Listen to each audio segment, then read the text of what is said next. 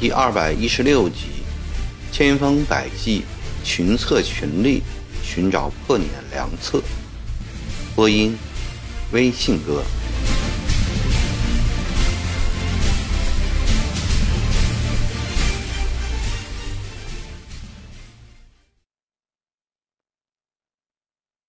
曾国藩调陈国瑞驻防清江浦，其目的就在于建立运河防线。阻击捻军渡河，但这时捻军并不急于过河向东，他们在鲁豫苏皖一带广阔的天地里，与湘军、淮军和这几个省的防兵周旋。捻军最擅长骑战和平原旷野之战，他们往来奔驰，飙狂如风，常常引得驻守在周家口。临淮、归德等地的张树声、周胜波、刘荣山等部与他们交战，但是交锋不久，只见罗号一响，战旗一指，瞬时间便全军跑了。潘鼎新等游军跟在屁股后面穷追，追过一两天后，往往影子都没有了，弄得垂头丧气。李兆庆的马队因买不到好马，也始终建不起来。就这样，曾国藩受命北上整整一年多了，除了消耗大量粮草银两之外，没有一个战功可以说。朝野这时候开始有先言了：先是金陵克复首次保举后的六个保举单均招部斥责，这在过去。是没有过的事情，然后是鲁豫地方官吏乡绅牢骚不满多了起来，粮草供应也富裕马虎。接下来是廷计责备，御史参合。曾国藩感到既委屈，也没有什么良方扭转局面，心中十分的焦躁。就在这时。朝廷任命正在荷叶塘养病的曾国荃为湖北巡抚，上衣到达曾国藩的手里，给愤郁多时的他增添了一分欣喜。就在半年前，曾国荃被授予山西巡抚，但那时捻战进展不顺利，曾国藩心情郁郁，已蒙退至。他幻想兄弟。悠游林泉、畅游往事的日子早点来到，于是阻止了老九出山。曾国荃自己也不想到贫瘠苦寒的山西去，于是借口病体未愈推辞了。但这次运鄂府正好从南面为剿捻助力，曾国藩求之不得呀，于是去信给老九传达上谕。并要他立即募勇赴任，曾国荃也不再犹豫了，召集旧部彭义举、吴维寿、熊登武、郭松龄等人，新募乡勇六千人，浩浩荡荡的开赴武昌。当年官文拒不派兵救援李继兵、曾国华的旧恨，曾国荃是一直记在了心上，他巡猎。冷冷淡淡的见了一次官文后，便也不再理睬了。他擅自做主，全部淘汰了湖北绿营，日夜训练新湘军，并将鄂省总粮台改为军需总局，将沿离各项归离金局合手。关文心中虽然不快，但他也知道这位九爷的脾气，也就暂且隐忍不发了。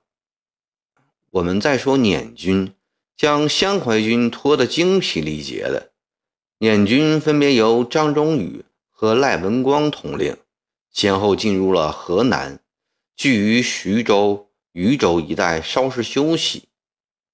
刘文传见此情景，觉得有机可乘，便急忙来到了徐州面见曾国藩。中堂，眼下剿匪撤离鲁豫，熬居狱中，正是该匪自取灭亡之时啊！刘铭传虽是无赖出身，但却长得白净挺拔，颇有儒将风度。北上督军前夕，曾国藩在江宁召见了他，仔仔细细地将他端详了一番，然后对他说：“圣山。”我看你五岳丰盈，三庭匀称，威严近于自然，肃杀长于宁静。今后事业断非湘军其他将领可比。只是你文采尚不足，望军务暇时多浏览前朝典籍，以备日后之用。刘铭传知道曾国藩最擅长于相术，于是牢记这番话。有空则读诗书，钻研兵法。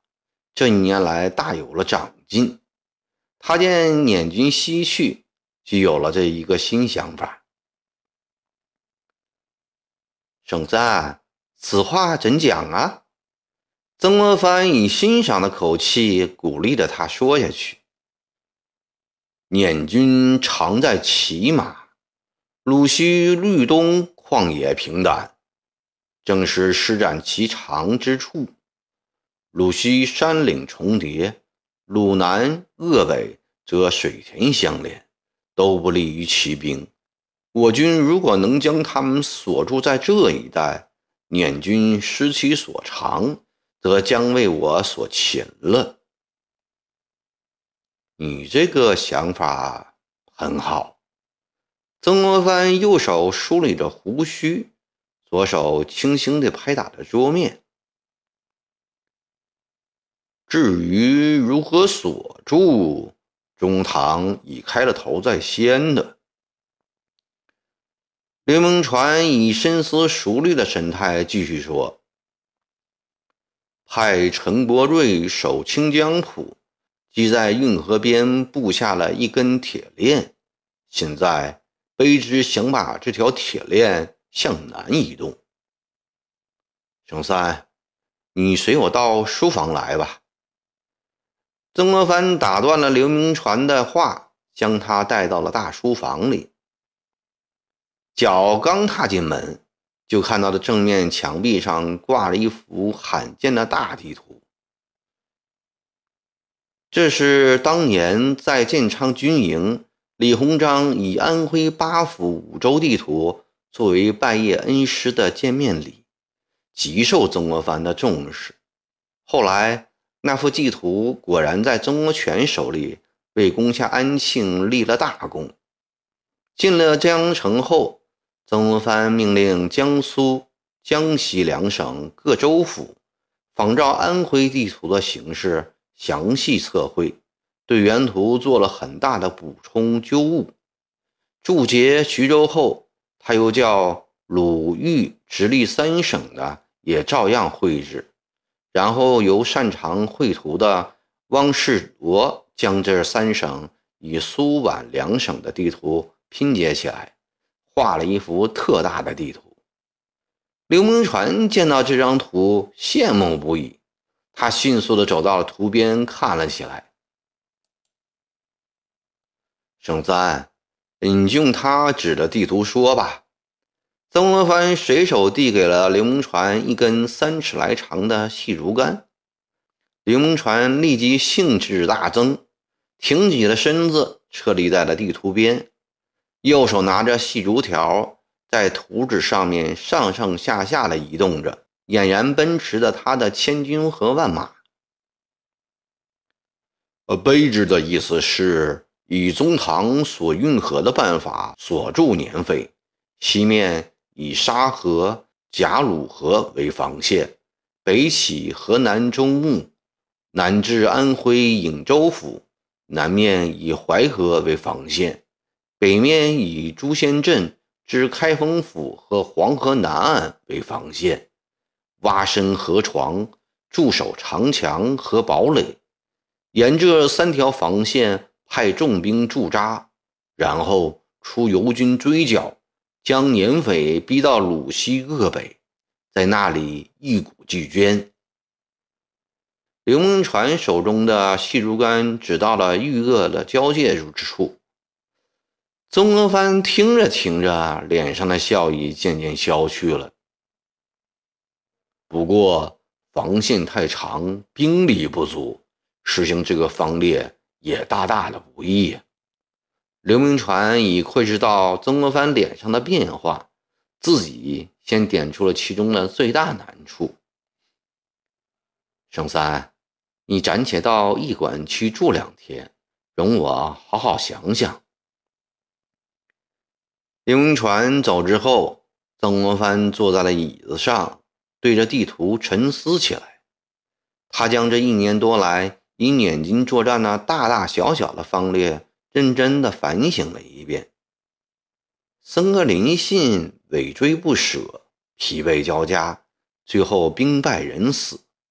而自己北上以来，改为以静制动的方法，只是守住了一些重要的城镇，保护了经济安全，但捻军的有生力量并未遭到挫折。刘铭传建议以线取代点，采用长围之策来封锁，使捻军逼死在豫西鄂北一带。用心是很好的，但这样长的防线。哪里来的这么多的兵呢？曾国藩站了起来，走到了地图边上，用尺子从中牟量到了颍州府，又从亳州量到了凤阳府。光西南两道防线就长达千余里，且不少地带河道淤塞，需要开挖。这个工程量又有多大呀？民工倒可招募，但粮饷从哪里出呢？千里的防线绝不可能一律固守，倘若有一处失守，便会全盘落空了。成功了，有可能彻底平息捻乱；不成功，则会招致各方非议，有可能使英明毁于一旦。思来想去的，日头西坠了，月亮升起来了，油灯熬干了，天色放明了。从白天到夜晚，从深夜到黎明，曾国藩像一段枯木似的，突兀的在大书房里反反复复的思考着何防之策。